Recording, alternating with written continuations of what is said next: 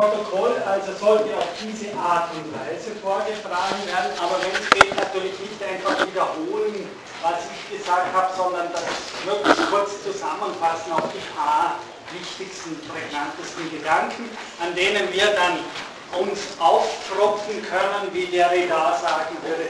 Das heißt, ich nehme dann Ihre Weinrebe auf und versuche die irgendwie da weiter zu weh zu, zu verknüpfen und wenn wir Glück haben, sogar ein bisschen den Wein zu veredeln. Also das ist die Methode äh, der Dekonstruktion oder im Sinne der Dekonstruktion äh, philosophieren. Also danke sehr für das Protokoll.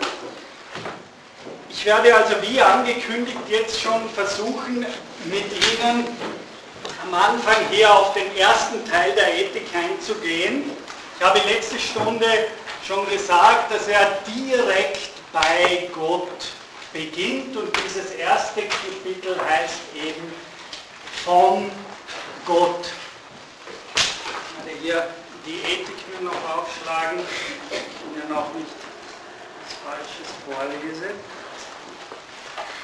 Und zwar, es beginnt mit einer Reihe von Definitionen, Sie wissen ja, dieser Text, das erste Teil ist schon online gestellt, also Sie können das auch als PDF-File herunterladen. Also der ganze Text beginnt, erster Teil der Ethik von Gott-Definition. Ja, das ist mal eine seltsame Weise, eine Ethik zu beginnen, in der man mit Definitionen und in der man wie, de, wie der Untertitel selbst sagt, in einer Art geometrischen Darstellung nicht an mathematische Probleme geht, sondern an das, was wir nicht gewohnt sind, in einer Definition oder geometrischen Methode zu behandeln, nämlich das Thema Ethik. Vielleicht, damit wir nicht zu scholastisch werden, was ist damit schon für ein Anfang gemacht, wenn wir so anfangen zu philosophieren. Wenn wir uns die erste Definition anschauen, dann lese ich die kurz vor, die heißt, unter Ursache seiner selbst verstehe ich das, dessen Essenz Existenz einschließt, anders formuliert das, dessen Natur nur als existierend begriffen behaupte mal, das klingt befremdlich, um Philosophie zu beginnen und vor allem eben eine Ethik zu beginnen. Was meint Spinoza mit dieser Definition?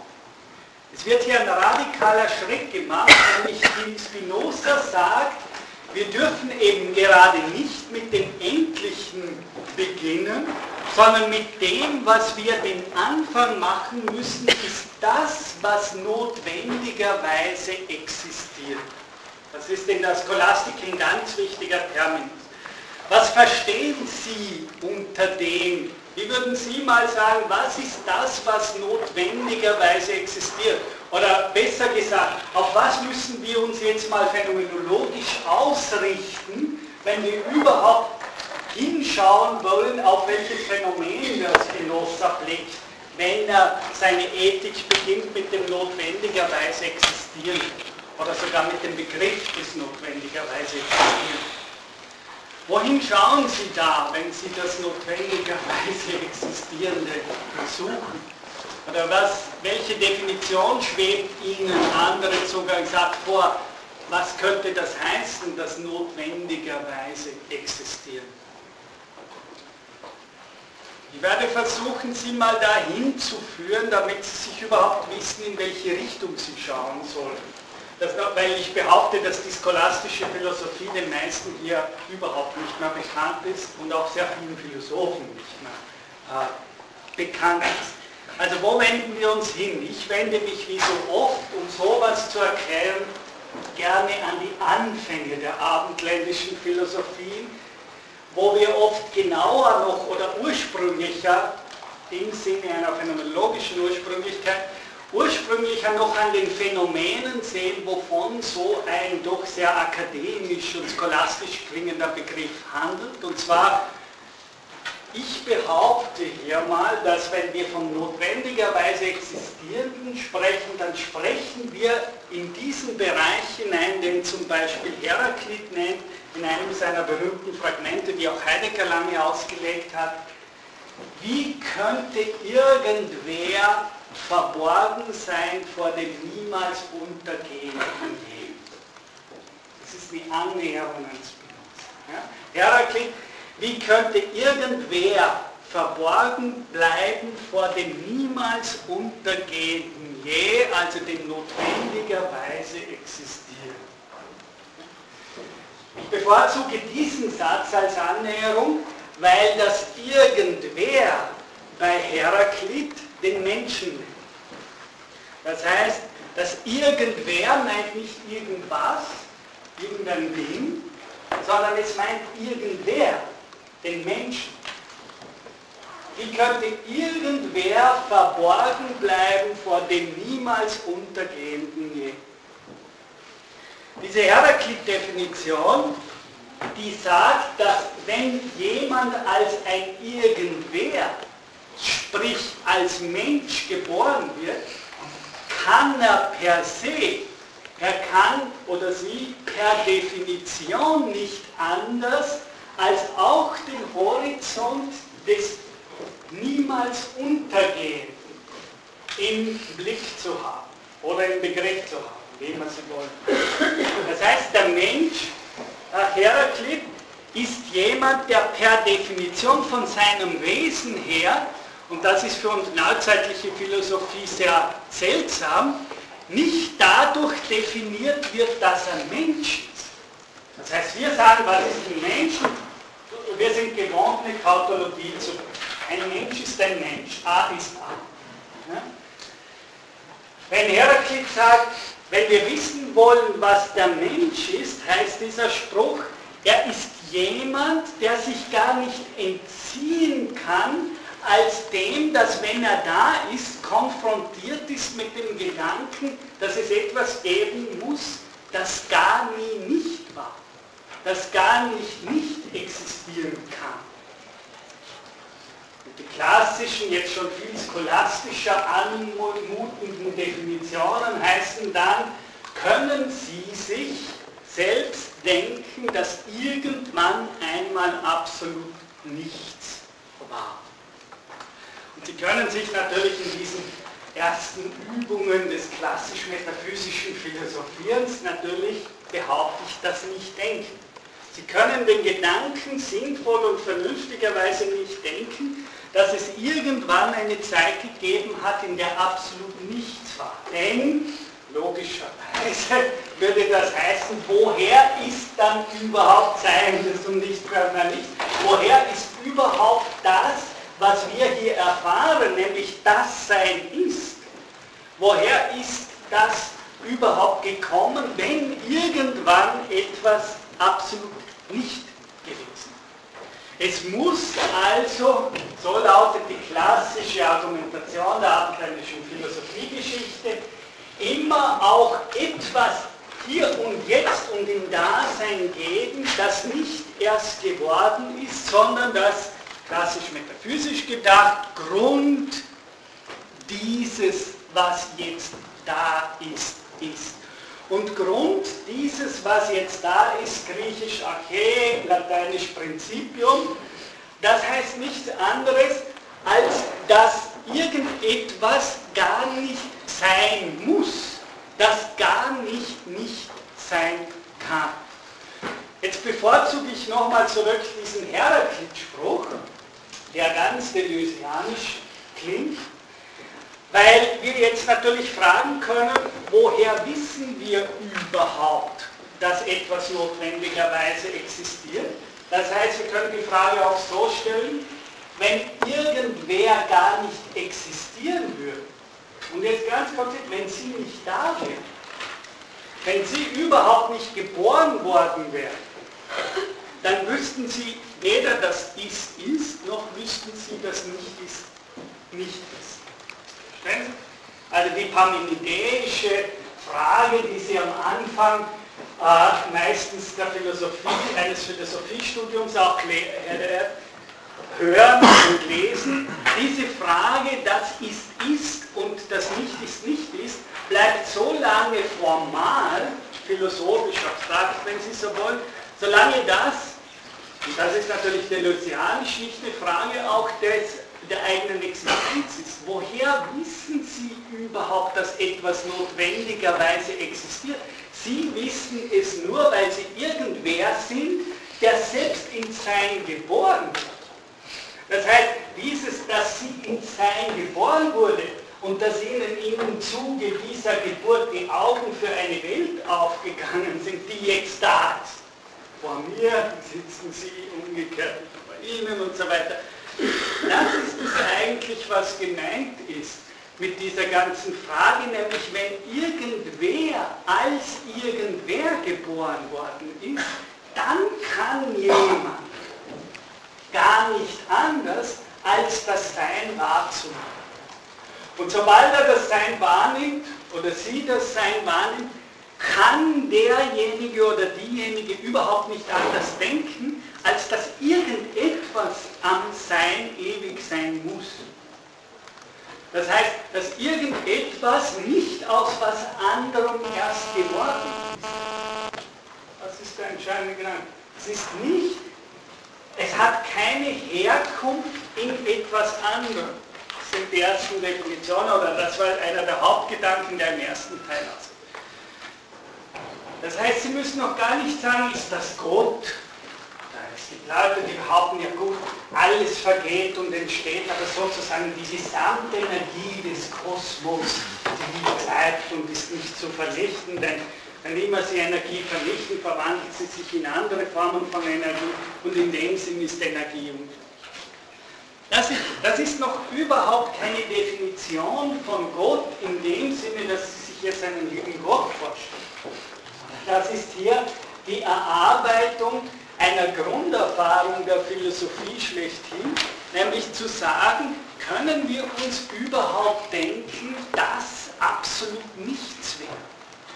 Und die große Frage ist dann, woher kommt das, dass wenn ich, wenn, das ist ganz wichtig für Deleuze, wenn ich geboren das heißt, wenn ich als Leib und Körper in eine Welt geboren werde, und zwar so, dass ich in einem Modus geboren werde, dass ich diese Welt selbst dann vernehme, wenn das schon passiert ist, dann kann ich gar nicht mehr zweifeln davon, dass es irgendetwas geben muss, das notwendigerweise existiert und das nicht aus einem anderen, oder wenn Sie es lateinisch wollen, aus einem a priori oder einem früheren heraus erst entstanden. Und genau so führt Deleuze auf den ersten Definitionen eigentlich den Unterschied ein zwischen dem, was heißt als erste Definition causa sui und im Folgenden dann auch weiter die Frage, was heißt Substanz und was heißt Gott. Also das sind die erstmal. Und im Unterschied zu diesen Abgrenzungen, die er alle macht von diesem Gedanken des notwendigerweise Existierenden, grenzt er dann ab. Und was heißt dann endlich existieren? Oder was heißt im Modus eines Modus, wie er sagt, existieren?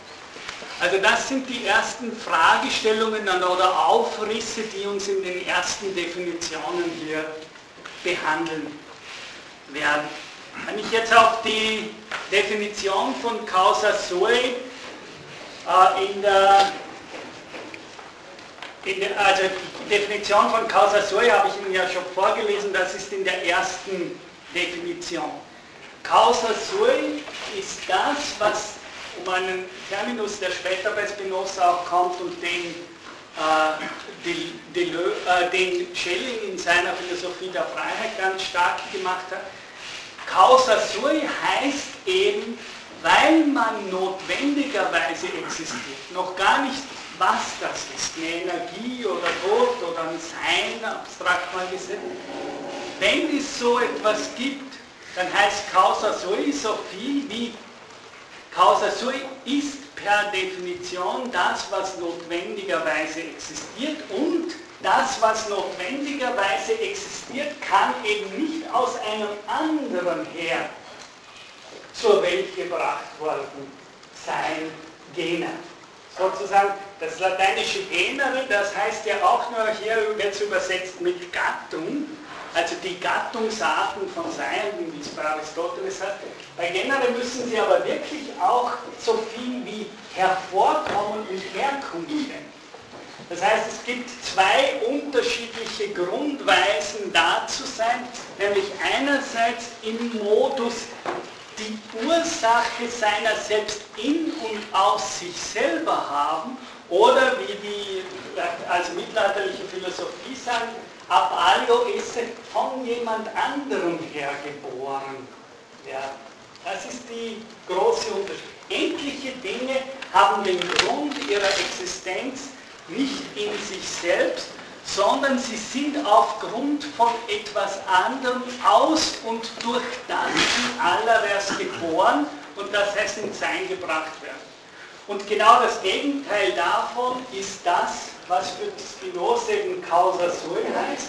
Das heißt, es ist jenes notwendigerweise existierende, von dem wir noch keine Ahnung haben, was es ist, das den Grund seiner eigenen Existenz nirgendwo anders haben kann als in sich selbst. So, und jetzt haben wir schon eine tiefe Abgründigkeit an einem Gedanken gedacht, der in sich mal paradox ist und ambivalent. Denn dieser Gedanke wird uns die ganze Vorlesungszeit, das ganze Semester auch wieder beschäftigen. Nämlich, wie soll man sich so etwas denken, was einerseits den Grund seiner Existenz in sich selbst hat, was aber gleichzeitig sich in und aus sich selbst heraus konzipiert.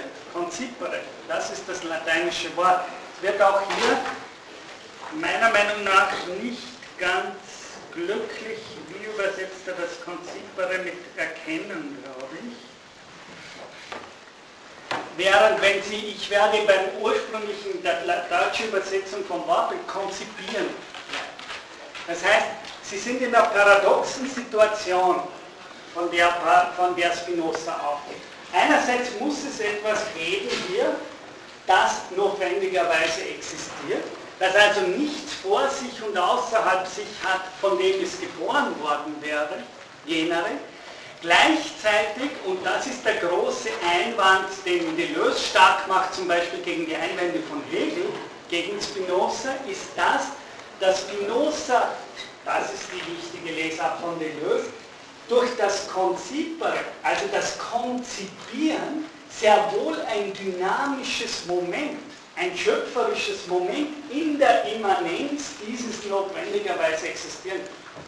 Das heißt, dieses notwendigerweise Existierende, sagt Spinoza, ist nicht etwas, das einfach als statischer Grund mehr oder weniger außerhalb oder vor der Schöpfung da wäre, sondern es ist ein Grund, ein in sich selbst sein, dem gleichzeitig die Eigenschaften geht, dass dieser Grund ein in und aus sich selbst heraus sich konzipierender Grund und genau dieses in und aus sich selbst heraus schöpferisch sich konzipieren, das ist nichts wieder anderes als ein Gott, der hinter oder über der Schöpfung dieser Welt wäre, sondern dieses, dieser selbe immanente Gott, der in sich selber ist, notwendigerweise, ist einer, der in sich selber aus sich heraustritt, sprich, indem er sich selber erst konzipiert.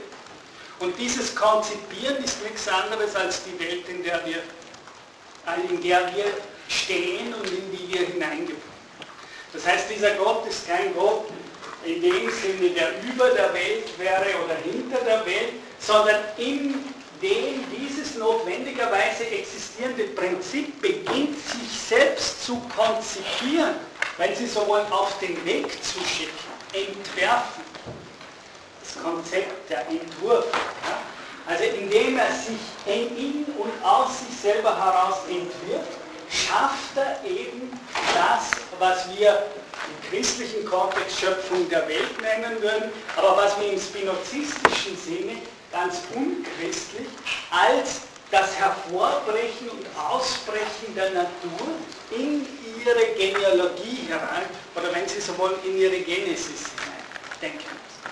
Das heißt, das immanente Prinzip ist gleichzeitig gegen Hegels Spinoza-Lektüre gedacht, eben nicht einfach ein statisches, geometrisches Prinzip, sondern wenn wir ernst nehmen, dass, wie Spinoza selbst hier gleich sagt, dieses notwendigerweise Existierende, das in sich selbst ist, eines ist, das sich selbst konzipiert, in und aus sich selbst heraus, dann kommt gerade durch dieses Konzipere ein höchst dynamisches Bewegungsmoment in diese angeblich so starre absolute Substanz hinein.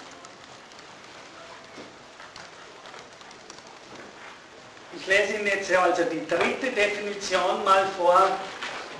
Vielleicht noch ein, ein, eine kurze Anmerkung. Die ersten zwei Stunden, diese jetzige Stunde und die nächste Stunde, sind mal überhaupt eine Hinleitung zu den grundlegenden spinozistischen Begriffen. Wir werden dann ab der dritten Stunde nicht mehr die Terminologie von Spinoza durchgehen, sondern da werde ich dann ganz gezielt auf auch sozusagen, wenn Sie wollen, derzeitige Körperkonzeptionen und die Frage, die mich am meisten an Spinoza interessiert, äh, die Stellung der Körper im, Prinzip des Spinozismus erörtern. Aber das kann ich nicht erörtern, wenn ich nicht die ersten zwei Stunden, also diese und nächste Stunde, auf grundlegende Erläuterungen einer bestimmten Terminologie Spinoza. Das heißt, ich gehe jetzt über zur Definition 3 in der Ethik, wo eben zum ersten Mal der Begriff der Substanz auftaucht. Ja? Da steht, unter Substanz verstehe ich das, was in selbst ist und durch sich selbst begriffen wird. Also das ist das Wort, er übersetzt mit Begriffen. In Wirklichkeit steht aber da Konziper. Also das heißt, man könnte mit Fug und Recht übersetzen. Unter Substanz verstehe ich das, was in sich selbst ist und durch sich selbst konzipiert wird. Verstehen Sie? Das klingt schon ziemlich anders wie nur durch sich selbst begriffen. Substanz ist das, was in sich selbst ist und durch sich selbst konzipiert wird. Das heißt, das, dessen Begriff nicht des Begriffs eines anderen Links bedarf, von dem her er gebildet werden müsste. Ich gehe noch einmal zurück zu dem Heraklit-Zitat, mit dem ich begonnen habe. Wie könnte irgendwer sage ich jetzt, der geboren wird, jemals sich dem Licht der Welt, das er sieht, entziehen. So könnten wir das auch. Wie könnte irgendjemand, der als Mensch geboren, nicht in die Welt hinausblicken? So könnte man das auch ah, übersetzen. Das heißt, Konzipere ist genau so etwas, auf das legt Deleuze schon in dem ersten Abschnitt von Ausdruck Spinoza und die Ausdrucksphilosophie Wert. Das Konzipere bei Spinoza muss gedacht werden in der Tat als eine Art genealogisches Moment. Das heißt, das ist nicht ein statisches Begreifen und Reflektieren von Gott, sondern das Konzipere heißt so viel wie in diesem Prinzip oder in der spinozistischen Substanz, sagen wir so, die rein aus sich selbst heraus wird, also genau das, was die Griechen Physis nannten, Körper oder Natur, äh, die Natur, der, der Kosmos der Welten, der aus sich selber heraus sich generiert.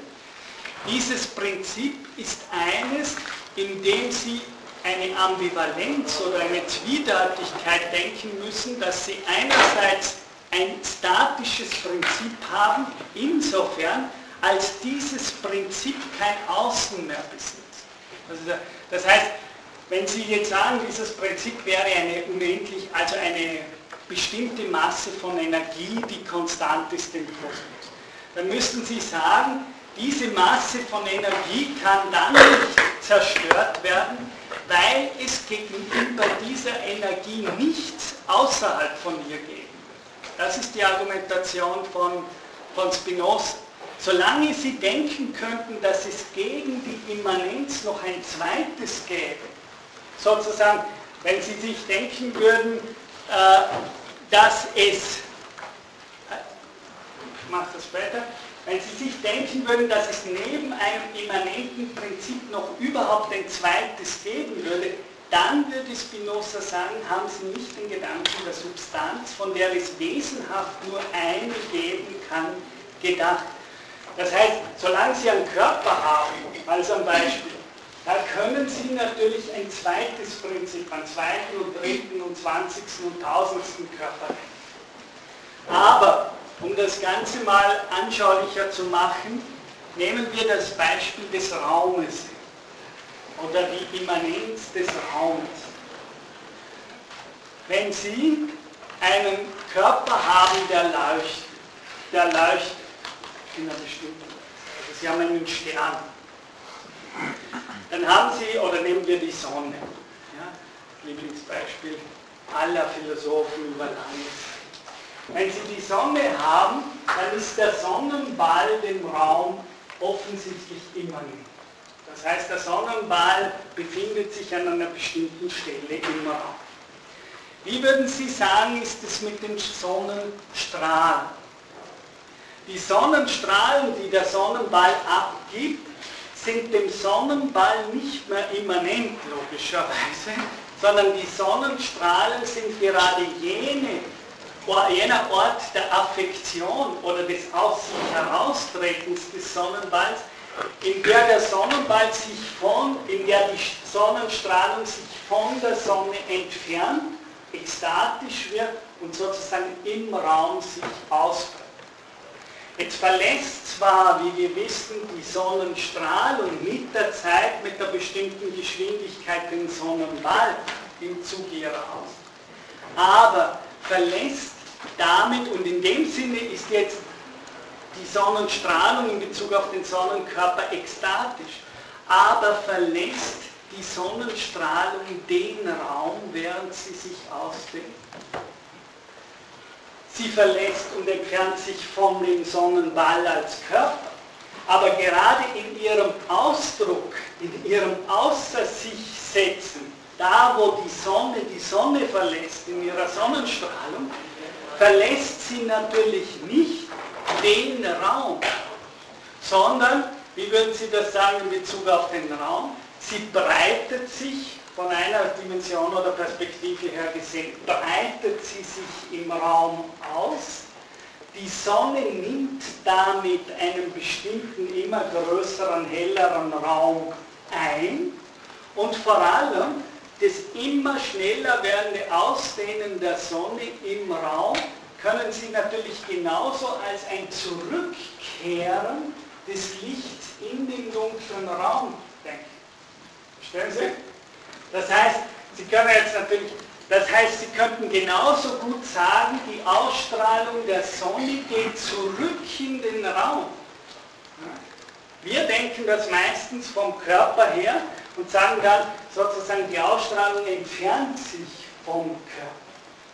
Aber wie ist das, wenn Sie das von der Immanenz des Raumes hören? Weder verlässt der Sonnenball den reinen Raum, noch verlässt die Sonnenstrahlung den einen Raum, in dem sie sozusagen in ihn zurückgeht. Das heißt, das wäre so eine Art Bild, wo Sie sich den Immanenzgedanken, alle räumlichen Erscheinungen sind dem Raum immanent. Und die können das natürlich noch beschleunigen. Die Geschwindigkeit spielt für Spinoza und ganz besonders für äh, Deleuze und nicht nur für die Relativitätstheorie der Physiker eine wichtige Rolle. Jetzt können wir das noch steigern und könnten sagen, ja, was ist, wenn Sie die Geschwindigkeit der Ausstrahlung immer größer und schneller äh, vergrößern und immer schneller werden? Können Sie sich vorstellen, dass es die Ausdehnung des Lichts im Raum eine Art Geschwindigkeit hätte, wo die Geschwindigkeit den Raum verlässt. Sie können immer sagen, es gibt sozusagen, ja, das geht jetzt mit Lichtgeschwindigkeit. Ja, und jetzt können Sie sich natürlich denken, ja, aber das könnte ja noch um einiges schneller dahin gehen. Ja, und dann können Sie multiplizieren und kommen auch auf viel, einige Nullen oder tausend Nullen dranhängen. Und dann sind Sie bei einer tausend oder Milliarden mal schnelleren Geschwindigkeit. Ganz wurscht, wie Sie dieses Experiment treiben, können Sie sich vorstellen, dass die Geschwindigkeit so schnell wird, dass der Sonnenstrahl in der Ausbreitung nicht mehr im Raum wird. Oder, anders gefragt, ist nicht der Raum als Immanenzkontinuum jeder Geschwindigkeit von Ausdehnung immer schon zuvor gekommen? Ab. Denken Sie an Kant, Raum und Zeit als a priorische Anschauungsfunktion. Hier taucht ja das Wort a priori früher oder wie Dieter Meerstein will, der zuvorkommt. Wie immer schnell Sie sich die Ausstrahlung des Körpers im Raum vorstellen, es ist immer so, dass der Raum als Immanenzraum der Strahlung schon zuvorgekommen ist. Das heißt, um es asiatisch zu sagen, wo, wenn jemand versucht, das Brahman zu überholen, dann winkt er immer, weil wo immer sie hinkommen, der Raum ist schon dort. Ja? Und in dem Sinne müssen Sie hier a priori der Immanenz denken.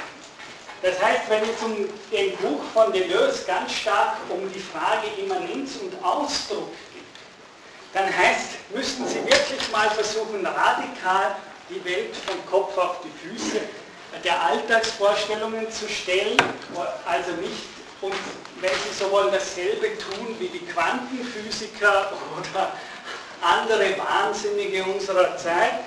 Äh, das heißt, Sie müssen sich wirklich eher das so vorstellen, dass die Ausbreitung von Materie, von Licht, wenn Sie so wollen, im Raum nicht nur ein immer weiter weg von einem zentralen Körper ist, sondern dass diese Ausdehnung ein Zurückgehen in die Immanenz des Raumes selbst ist. Das heißt, wenn Sie hinausrennen, dann gehen Sie zurück und hinein in den Raum. Sie breiten sich aus und wir denken das meistens nur von dem Körper her, von dem sich das ausbreitet. Aber wir könnten das genauso gut von der Leerheit des Raumes her denken und dann wäre das so, dass alles Licht in die Immanenz des Raumes zurückkehrt und gar nicht anders kann. Weil ganz wurscht, ob es sich zusammenzieht und Masse bildet, die Masse bleibt im Raum. Sie bleibt dem Raum immanent. Und ganz wurscht, ob sich Masse in energetische Ausbreitung aus übersetzt. Auch diese Ausbreitung breitet sich in diesem einen Raum aus und nimmt einen bestimmten Raum in diesem Raum ein. Gut, also das war nur so mal eine bestimmte Art von Metaphorik, und vielleicht ist es sogar wesentlich mehr als nur Metaphorik, um Ihnen mal überhaupt eine erste Annäherung zu dem, was könnte so ein immanentes Prinzip sein, das sich selbst konzipiert und konstruiert. Habe ich schon gesagt, es wird ja bei Spinoza ganz wichtig sein, einer der großen Angriffspunkte von Spinozas ist bekanntlich Descartes. Und Sie wissen alle, dass Descartes natürlich zwei Substanzen gelehrt hat. Einerseits das Denken, die Provocation und andererseits die Resistenza, die Aussicht. Die Lesart von Deleuze auf Spinoza ist, dass wenn Spinoza sagt, nein, es gibt nicht zwei Substanzen, so wie es nicht zwei Räume gibt, sondern nur eine. Kant sagt gleich am Anfang in der Kritik der reinen Vernunft, der Raum ist eine unendliche Größe und daher eine Singularität. Ganz wichtig, auch von der Seite kann ich Ihnen nochmal den Gedanken oder versuchen, Ihnen den Gedanken der Immanenz und der Substanz äh, ein bisschen anschaulicher zu machen. Und das Beispiel, das kennen einige von mir schon, das ist ein Beispiel, das ich normal meistens bei Aristoteles durchspiele. Sie können sagen, sobald Sie einen im Raum sich ausbreitenden Körper haben, finden Sie immer ein Außen zu diesem. Das ist übrigens die klassische Definition von Raum von Aristoteles. Das meint nicht nur Behälter, sondern in aristotelischen Physik heißt, äh, das, das Unendliche ist genau das, was eine Grenze hat, an der es an das Unendliche, sprich an das Unbegrenzte angrenzt. Das ist die Raumtheorie bei Aristoteles in der Physik. Das heißt, das Unendliche ist das, was notwendigerweise eine Grenze hat und das haben alle Körper. Äh, das, daher wird diese Frauenfrage gerade bei Aristoteles in der Physik im Zusammenhang mit der Frage um das unendliche Körper gestellt.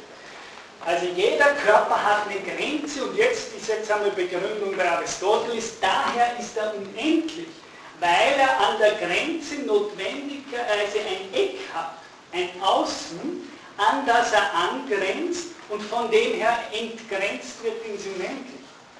Das heißt, die aristotelische sogenannte Behältertheorie meint ja nichts anderes, als ich bin in diesem Körper insofern unendlich, als an den Grenzen meines Körpers die poröse Öffnung für das Unendliche der Welt, von der er umgeben wird. Ah, und das heißt Behälter. Das meint nicht natürlich ein Behälter, als wäre irgendein Krug und da, da, da drinnen wäre irgendein Milch. Also das wäre eventuell Vorstellung von Behälter. Aber das, was Aristoteles wirklich sagt, ist das, das Unendliche, der unendliche Körper ist darum unendlich, weil er eine Grenze hat, an dessen Grenze er das Unendliche berührt. Tige ist das Griechische. Das heißt, das ist ja auch das Unglaubliche, dass Aristoteles, das ist fast alles vergessen, weil wir glauben, dass wir eben durch diese seltsame Fortschrittslinie, die wir in unseren Köpfen haben, dass wir diese Primitivraumtheorien anhand der wunderbaren Erfindungen von uns nicht mehr ernst nehmen. Aber das Tolle an Aristoteles ist ja dann, dass er sagt, und genau das ist das Tigen, das ist das Berühren. Das heißt, Aristoteles entwickelt eine Raumtheorie des Berührens, wenn man es sozusagen lateinisch übersetzen, eine Raumtheorie der Affektion. Aber auf das werden wir dann viel später eingehen. Das, was ich sagen will, um, um diesen Gedanken von Kant und von Aristoteles noch zu Ende zu bringen, das heißt, wenn Sie einen Körper haben, dann haben Sie aristotelisch notwendigerweise eine Außenperspektive. Sie haben notwendigerweise eine Grenze und ein Außen herum. Das ist ja wunderbar, der griechische Terminus dafür ist Periechon. Also sozusagen die Peripherie, das Drumherum. Jeder Körper hat ein Drumherum. Das ist nicht Comic, sondern das ist wortwörtliche Übersetzung von Aristoteles. Also das Periechon, wörtlich das, was ein Körper um sich herum hat, oder was ich an dieser Stelle immer sage, äh, der leicht zynische äh, Begriff von Nietzsche, das wahre Ding an sich ist das, was ein Ding an sich hat. Das ist genau, das ist Aristoteles Buch. Der Satz ist auch wieder kein sondern eigentlich eine geniale äh, Kurzinterpretation der aristotelischen Physik. Das Ding an sich ist natürlich nicht, da ist Kant leider mitten noch im angelsächsischen Empirismus verhaftet, das meint natürlich nicht irgendein Kloß, den wir nicht mehr erkennen können, sondern das Ding an sich ist in gewisser Weise das, was als raumbegrenzter Körper notwendigerweise ein Milieu, wie wir modern sagen könnten, Milieu eine zweite Seite an sich. Und darum ist gerade das Ding an sich nie im kantischen Sinne ein Ding an sich und kann kein Ding an sich sein, weil dem Ding an sich notwendigerweise ein Außen und daher eine zweite Seite, ein Milieu zugehört. Und ohne das Milieu ist weder die Sonne, nehmen Sie der Sonne das Milieu des Raums weg. Und dann frage ich mich, wie die ausschaut. Dann kommen Sie eben zu einer mathematischen Sonne, das heißt, Sie kommen zu einer mathematisch-geometrischen Konzeption von Sonne, der aber genau das Attribut der Ausdehnung und damit der Körperlichkeit trägt. Und genau gegen solche Dinge tritt Spinoza an als Philosoph. Ja. Das heißt, er, er geht ja dann so weit, auch noch hier im ersten Buch von Gott, dass er in Lehrsatz 15 und Lehrsatz 29 vor allem dann äh, de facto sagt, dass Gott, dass die klassischen Einwände gegen die Körperlichkeit Gottes und so weiter, des Unendlichen darin beruhen, äh, dass eben die Körper per se natürlich was Schmutziges sind, das sagt er nicht, aber sozusagen sie sind teilbar und daher minder und so weiter und so fort. Ich werde darauf hingehen.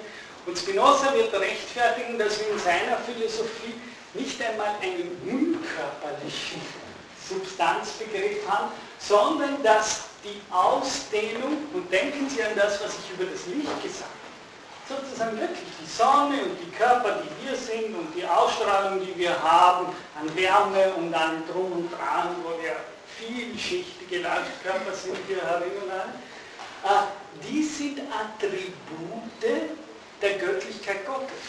Das heißt, äh, dass die Ausdehnung ist nicht etwas, was Gott nicht zukommt, ich werde darüber länger dann noch reden, Lehrsatz 29, sondern die Ausdehnung ist selbst eines der göttlichen Attribute.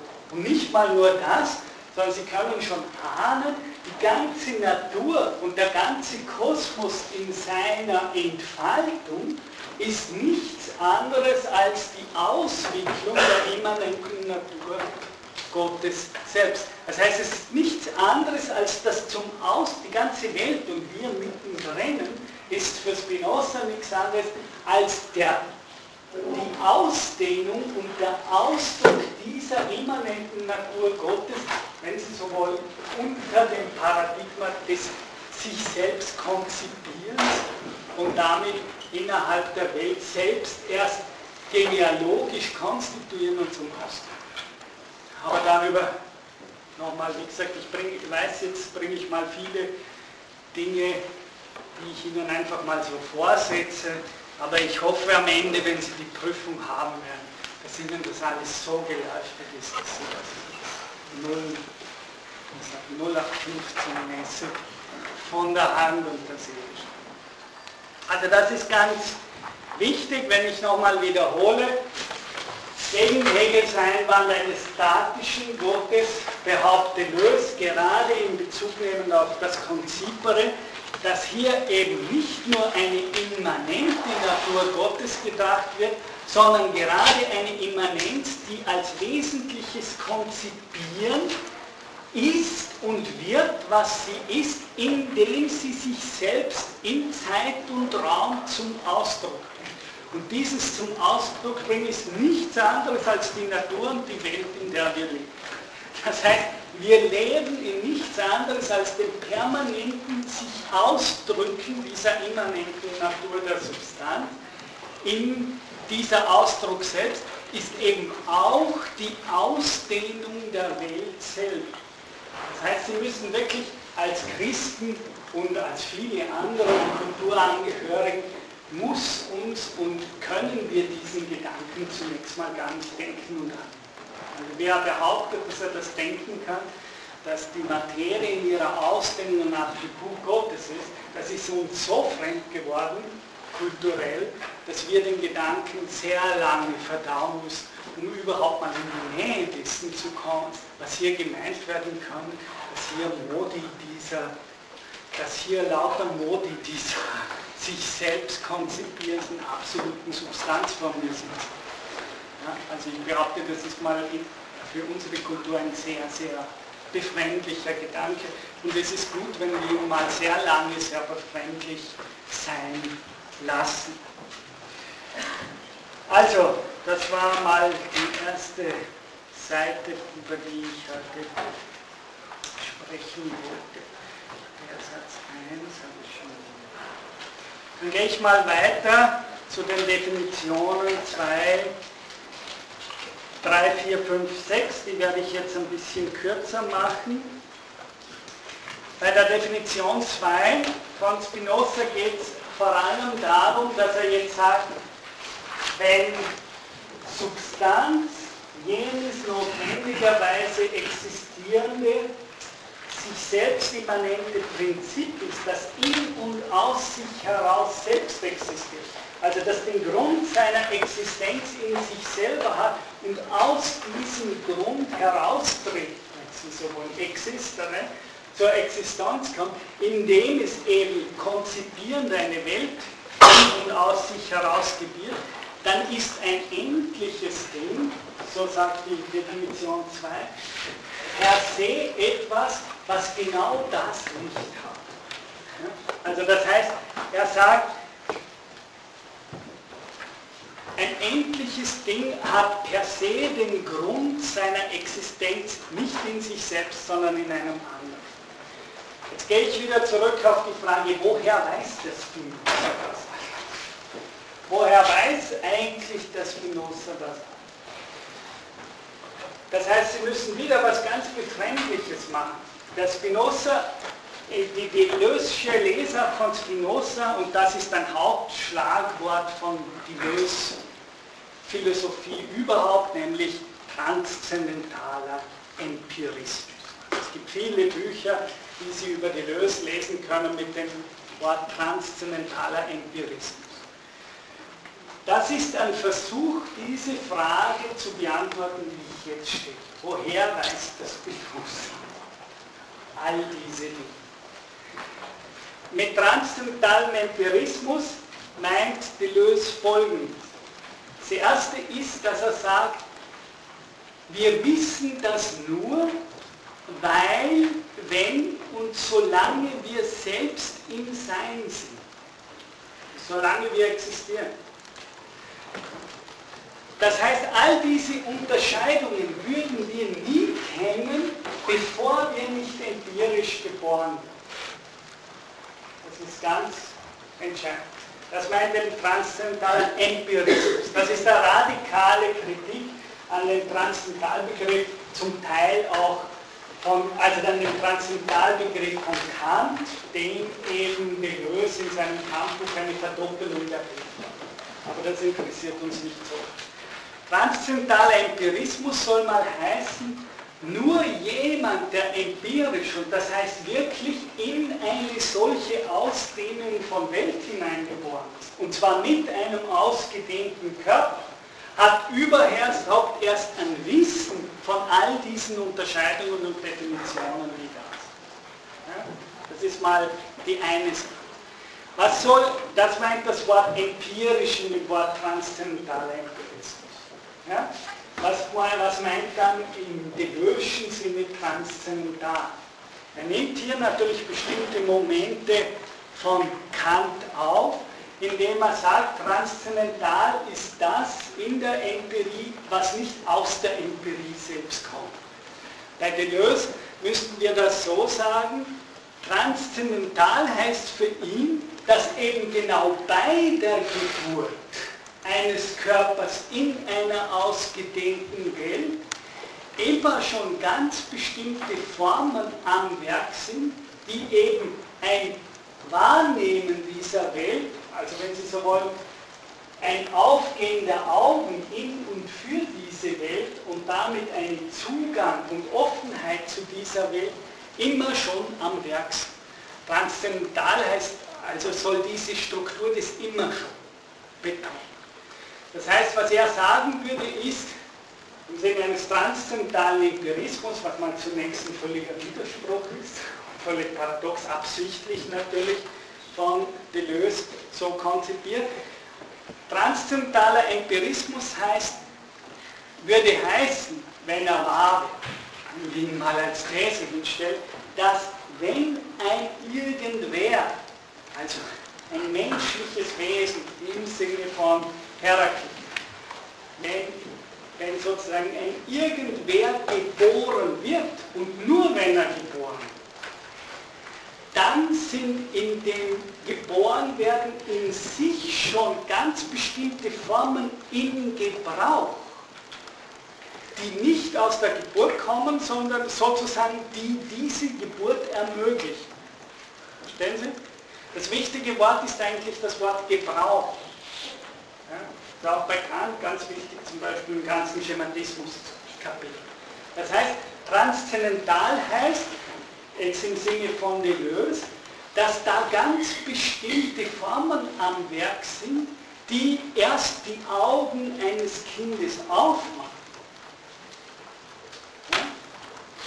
Diese Formen sind, die existieren aber auch nicht außerhalb von diesem Aufmachen. Das soll eben das Wort Empirie sein. Nur dort, wo ein Kind geboren wird, sind diese Formen in der Tat im Gebrauch. Oder wie Aristoteles ja sagen würde, zu Gebrauch im Vollzug, Energie.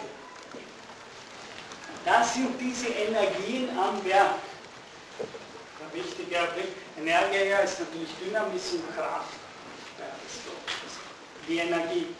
Das heißt, was hier gesagt wird, was Deleuze mit dem Wort transzendentaler Empirismus sagen möchte, ist, dass ein Fehler der klassischen Transzendentalphilosophie ist, dass sie transzendent, wie bei Kant zum Beispiel, wobei Kant ein sehr schwieriger Fall ist, also wenn man ihm wirklich gerecht werden will.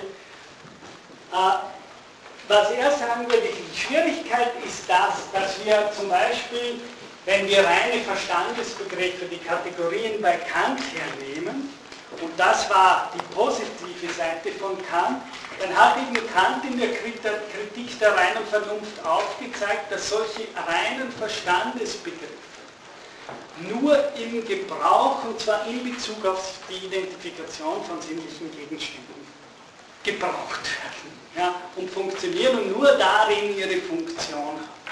Das heißt, einer der großen Erkenntnisse von Kant wäre, dass diese Begriffe nicht hypostasiert werden. Das heißt, es gibt zwar für Kant so etwas, was erst möglich macht, dass wir eine Welt vor uns haben und sie wahrnehmen können, aber diese Begriffe, eben das war schon die Definition des Transzendentalen bei Kant, fungieren, wie Husserl sagen würde, nur im Gebrauch und zwar dafür, dass sie uns einen Zugang zur Welt haben. Und das müssen Sie wirklich jetzt im Sinne vom transzendentalen Empirismus so denken, dass wenn ein leibliches Wesen geboren wird im Sinne eines Menschen, dann ist gerade bei dem, was hier passiert, schon die transzendentalen Formen am Werk, und zwar in dem Sinne, dass sie uns einen Zugang zur Welt hin eröffnen und lichten. Und in diesem Sinne sind sie uns immer schon a priori oder, a priori oder vorausgegangen, insofern, dass solange wir in die Welt hinausblicken, diese Formen in uns aktiv sein müssen. Das heißt, ich kann es auch noch so erklären, was wäre, wenn jemand von Ihnen diese intuitiv, bei Deleuze ist das natürlich ein Vorgang über passive Synthesen und nicht ein Fortgang, den wir bewusst machen. Ja? Das heißt, diese Dinge sind, wenn diese Formen der transzendentalen Formen nicht mehr im Gebrauch wären bei uns, was müsste dann mit ihnen passieren in diesem Sinne des Transzendentalen? Was haben Sie vor sich, wenn die transzendentalen Kategorien zusammenbrechen? Oder wenn der Gebrauch der transzendentalen Formen zusammenbricht? So kann man sich was haben Sie dann vor sich? Schwarzes Loch. Nein? Keinen Zugang. Wie? Genau, und wie schaut der aus? Weil das schwarze Loch wäre ja immer noch was, was ich vor mir habe. Ja? Ich habe dann halt keine Dinge mehr, sondern ein schwarzes Loch vor mir. Aber was ist, wenn diese transzendentalen Formen aussehen? dann wird mir der Zugang zur Welt entzogen. Das heißt, ich werde ohnmächtig. Und zwar so ohnmächtig, dass ich nicht mal mehr träume oder was immer.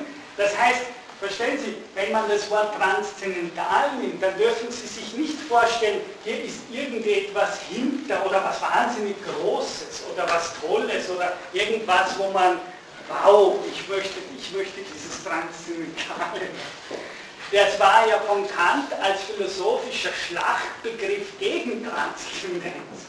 Also wenn Sie es deleuzianisch aus dem für Immanenz gedacht. Verstehen Sie? Das Transzendentale ist das Gegenteil vom Transzendenten. Das heißt, Sie dürfen das nicht vermischen. Das war ein Schlachtberuf eines Aufklärers, um eine bestimmte Vorstellung von Transzendenz zu dekonstruieren.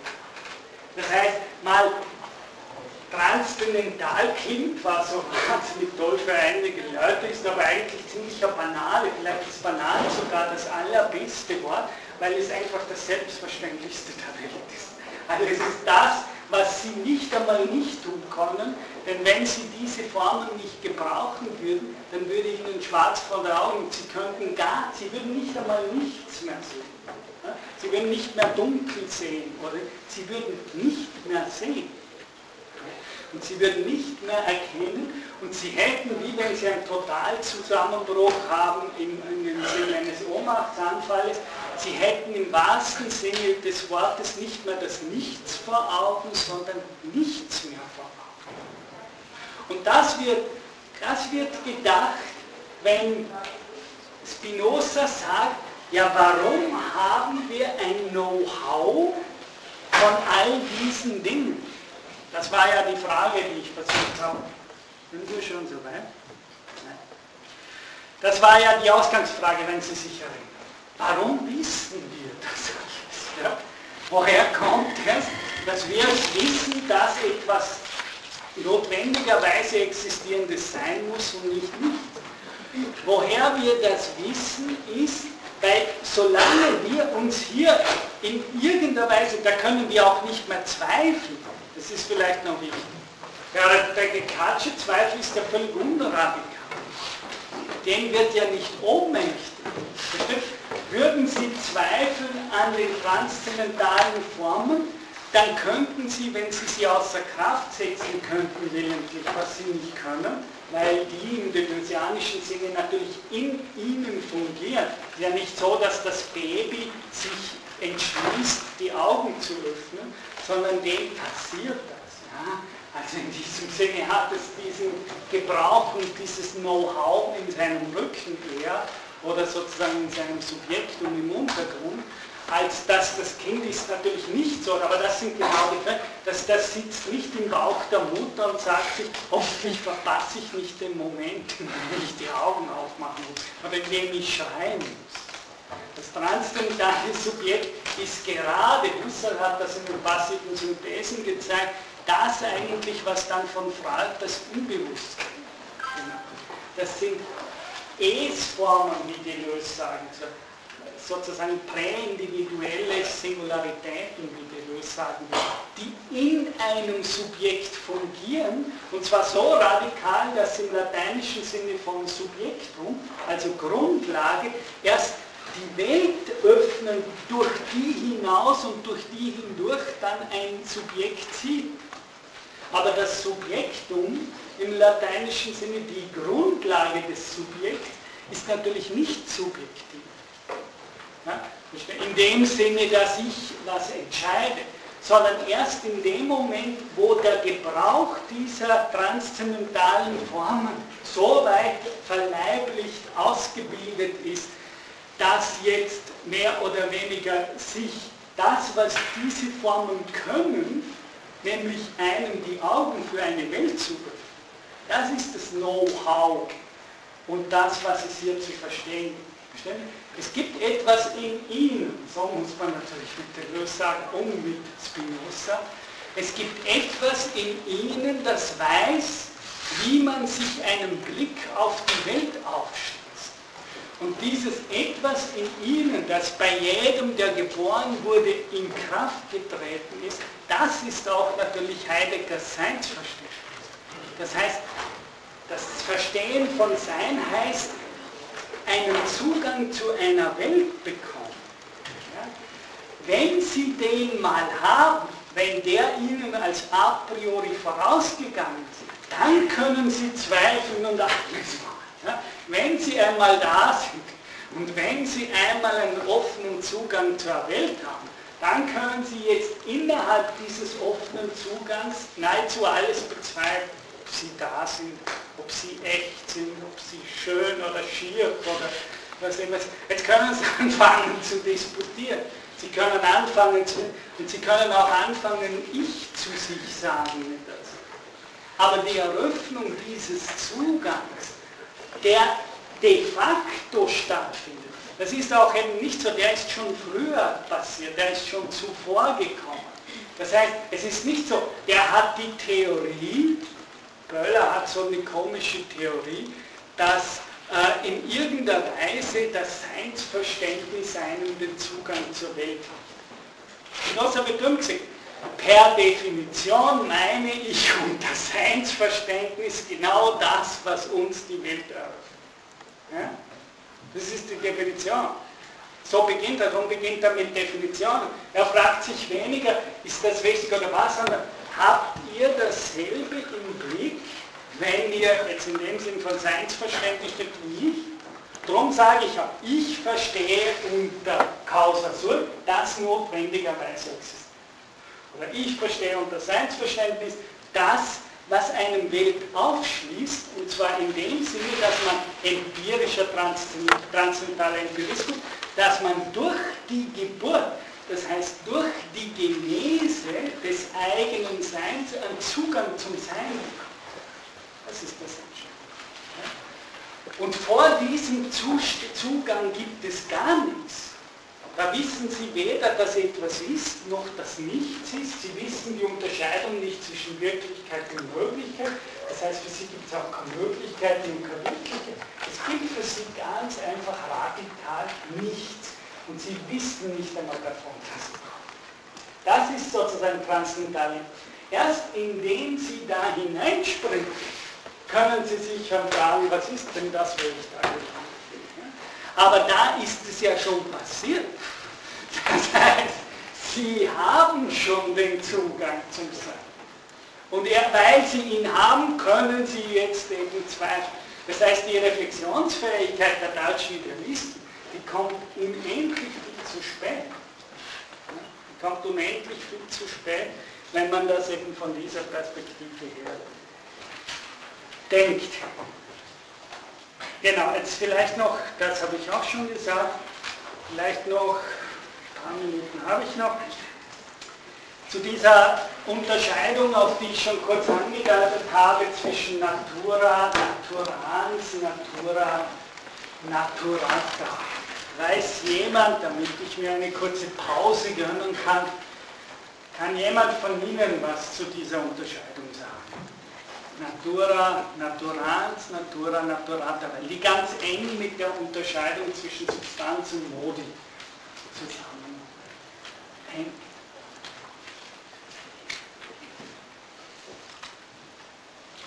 Dann gehe ich mal zum Lehrsatz 29.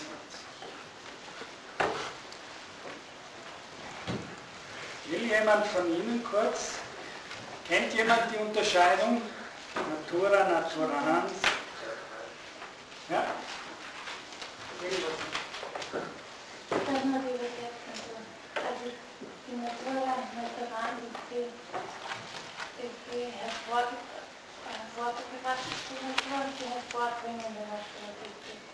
Genau, aber es ist genau umgekehrt. Aber Sie haben ja gesagt, es gibt die hervorbringende und die hervorgebrachte. Wobei das hervorbringende eine schwierige Übersetzung ist, aber sie wird oft so übersetzt. Also Sie haben insofern richtig braucht viele Übersetzungen, wie das macht.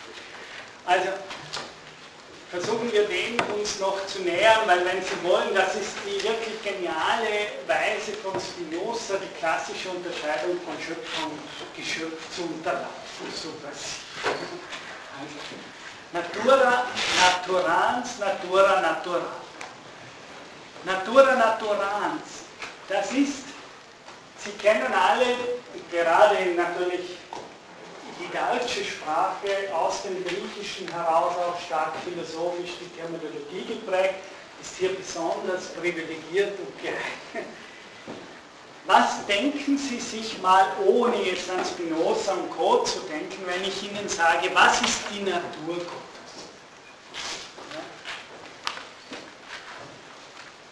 Wie antwortet man in Deutsch auf so eine Frage?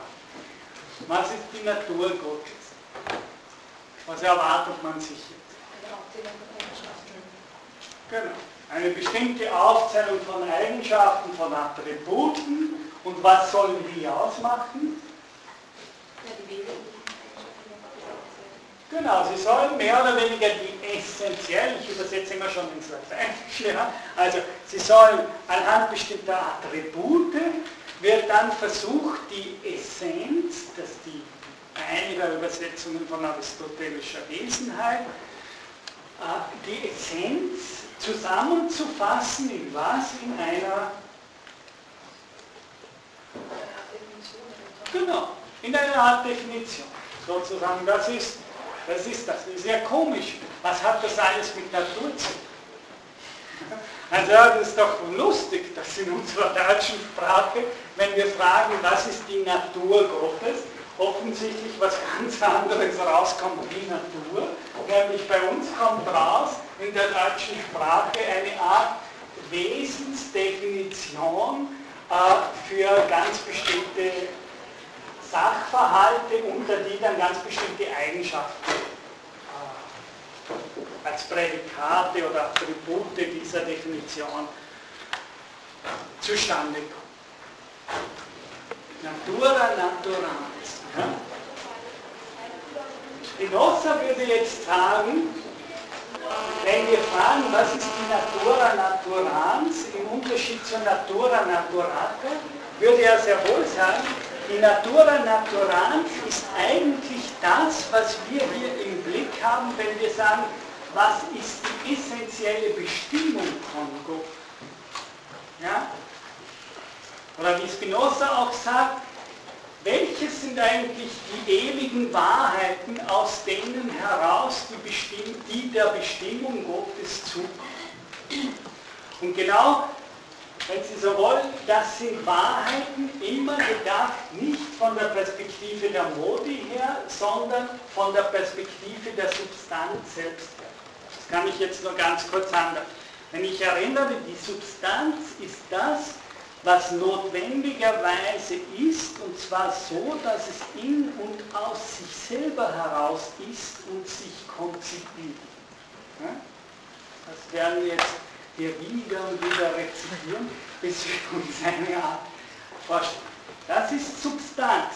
Und Spinoza sagt jetzt, wenn wir die Welt von dieser Perspektive her betrachten, von etwas, das rein aus sich selbst heraus schafft und nicht auf etwas anderes als nur seine Existenz angewiesen ist, dann sehen wir die Perspektive der Welt aus der dann sehen wir die Welt aus der Perspektive der Bestimmung von Substanz. Das heißt, wenn jemand substanziell leben möchte oder wenn jemand substanziell blicken möchte, dann für Spinoza heißt das, dann muss er sich zurückbringen in jene Verfassung, in der er die Welt so betrachtet, als würde sie aus einem selbst heraus und nicht sozusagen durch Bestimmung von anderen her ereignet, wie mit Heidegger oder Derrida sagen kann, konzipiert, man. Das heißt, es ist eine Art Selbstkonzeption von Welt, die rein aus sich selbst heraus äh, heraustritt. So müssen wir konzipieren als Ausdruck, als heraustritt. Und jetzt sagt Spinoza, wenn wir uns in diese Perspektive auf die Welt unter die Substanzperspektive stellen, da es kein Außen, wie ich am Anfang beim Raum gesagt habe, für den ganzen Raum gibt es kein Außen. Es gibt für jeden Körper, habe ich gesagt, eine Grenze und daher notwendigerweise ein Außen. Das heißt, man kann immer, und wenn man wie die Griechen gedacht hat, es gibt das Letzte dann, das Ganze ist ein Himmelsgewölbe, dann waren die Pythagoreer und auch Aristoteles haben gesagt, was ist außerhalb vom Himmelsgewölbe? Und dann hat Aristoteles gesagt, aha, das Himmelsgewölbe ist der unendliche Körper. Nein, das ist ein Körper, der rein ans Unendliche grenzt. Und damit eine Unendlichkeit außer sich hat. Ja, das waren die Argumentationen. Aber was ist mit dem Raum selber? sagt Aristoteles. Können Sie sich denken, dass der unendliche Raum noch einen Raum außer sich das ist die Überlegung.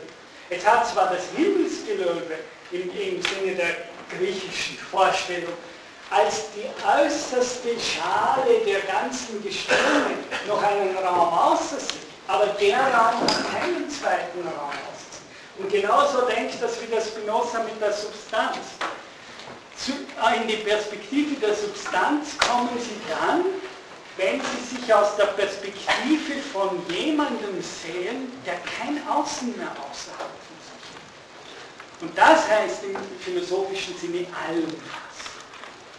Es ist eine allumfassende Perspektive, wenn ich an den unendlichen Raum denke, der keinen zweiten mehr außer sich Nochmal, das hat mal nichts mit Religion und das Spinoza eher mit Geometrie zu tun.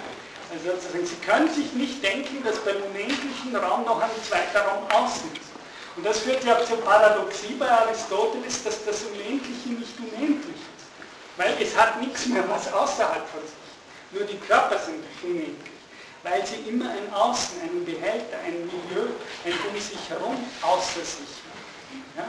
Und genauso ist das hier bei Spinoza. Natura naturans wäre eine Perspektive, in der sie versuchen, die Welt, wie wir dann später hören werden am Schluss im fünften Buch, Subspecie Eternitatis, unter der Perspektive der Ewigkeit, der Unendlichkeit betrachten und unter der ist Notwendigkeit nichts mehr außerhalb dieser Perspektive geben. Heißt Schrecknis an Schrecknis. Ich würde sagen, was hier gedacht wird, wird zwar ein absolutes, aber ein absolutes im Sinne einer Singularität, wie wir in der modernen Sprache der Physik ja? Das heißt, es ist, es ist ein Eines, eine Art Kontinuum, weil es immer der eine selbe Raum ist. Ja? Und dieser eine selbe Raum hat notwendigerweise, ist undenkbar, dass der ein Außen noch es gibt nicht zwei unendlich große Rahmen. Und Spinoza argumentiert ja auch dann dagegen, würde es sie geben, dann wüssten sie nichts voneinander. Ja, also sie wären völlig wurscht, weil sozusagen das wäre hingespielt. Aber da es keinen Berührungspunkt zwischen ihnen gäbe, wäre die andere Welt für diese Welt. Überhaupt nicht. Also das ist die, die Perspektive der Natura Naturans heißt wirklich, Genau, da müssen wir jetzt dann auf die Bestimmungen von Freiheit und so weiter von den nächsten Definitionen von Spinoza übergehen. Das heißt, frei ist ein Wesen, das unter dieser Perspektive nichts anderes tut, als seiner eigenen immanenten Natur zu tun. Wenn wir uns vorstellen würden, was tut der Raum, der von nichts mehr außen beschränkt er tut nichts anderes mehr, als seiner eigenen immanenten Natur zu. Und der ist wahrhaft frei. Weil der wird von nichts anderem mehr beschränkt. Und das ist die Idee der Immanenz. Das heißt, Natura Naturans heißt, wenn wir in die Perspektive und von der Perspektive der Substanz auf die Welt her blicken, und das haben wir also von einem Wesen, das notwendigerweise in und aus sich selber heraus existiert und sich konzipiert, dann ist es gerade darum frei, weil es nie was wählt, außer seiner eigenen Natur zu. Es ist in unserem modernen Sinne unendlich unfrei und das war natürlich eine der Konzeptionen von Spinoza, die ihm ganz viele Gegner das Leugnen dieser Form von Freiheit, die wir als Freiheit proklamieren, ist für Spinoza unfrei. Und das Beste, was wir tun können, ist unserer eigenen, eben von dieser Perspektive her, immanenten Natur zu folgen. Denn dann ist die Natura Naturata nichts anderes als Ausdruck unserer immanenten Wesen. Verstehen Sie? Und dann sind wir frei. Es gibt nichts Höheres, für ein solches Ding, als dass wir unsere eigene immanente Wesensnatur in der Welt auch zum Ausdruck bringen. Und wenn Sie so wollen, gibt es Spinoza, es wurde schon angedeutet in Ihrem Protokoll auch, dass ich dann stark auf die kulturrevolutionäre Praxis bei Spinoza und in der Deleuze-Lektüre eingehen werde. Das heißt, frei sein heißt und politisch agieren heißt jetzt wie können wir politische zum Beispiel Staaten kreieren, in der die einzelnen Wesen frei sind, ihre selbstimmanente Natur möglichst zum Ausdruck bringen zu können. Und solche eigentlich, wenn Sie so, wer wie fast ein geometrischer Satz oder Beweis seiner eigenen Wesensnatur folgen darf, der wird, werden wir dann später freudig sein, heiter sein und frei sein. Das heißt, wir werden dann hören, dass hier eine fast wieder mal Umkehr des klassischen Freiheitsbegriffs und eine sehr subversive Kulturtheorie und politische Theorie uns in den nächsten Wochen hier erwarten. Danke.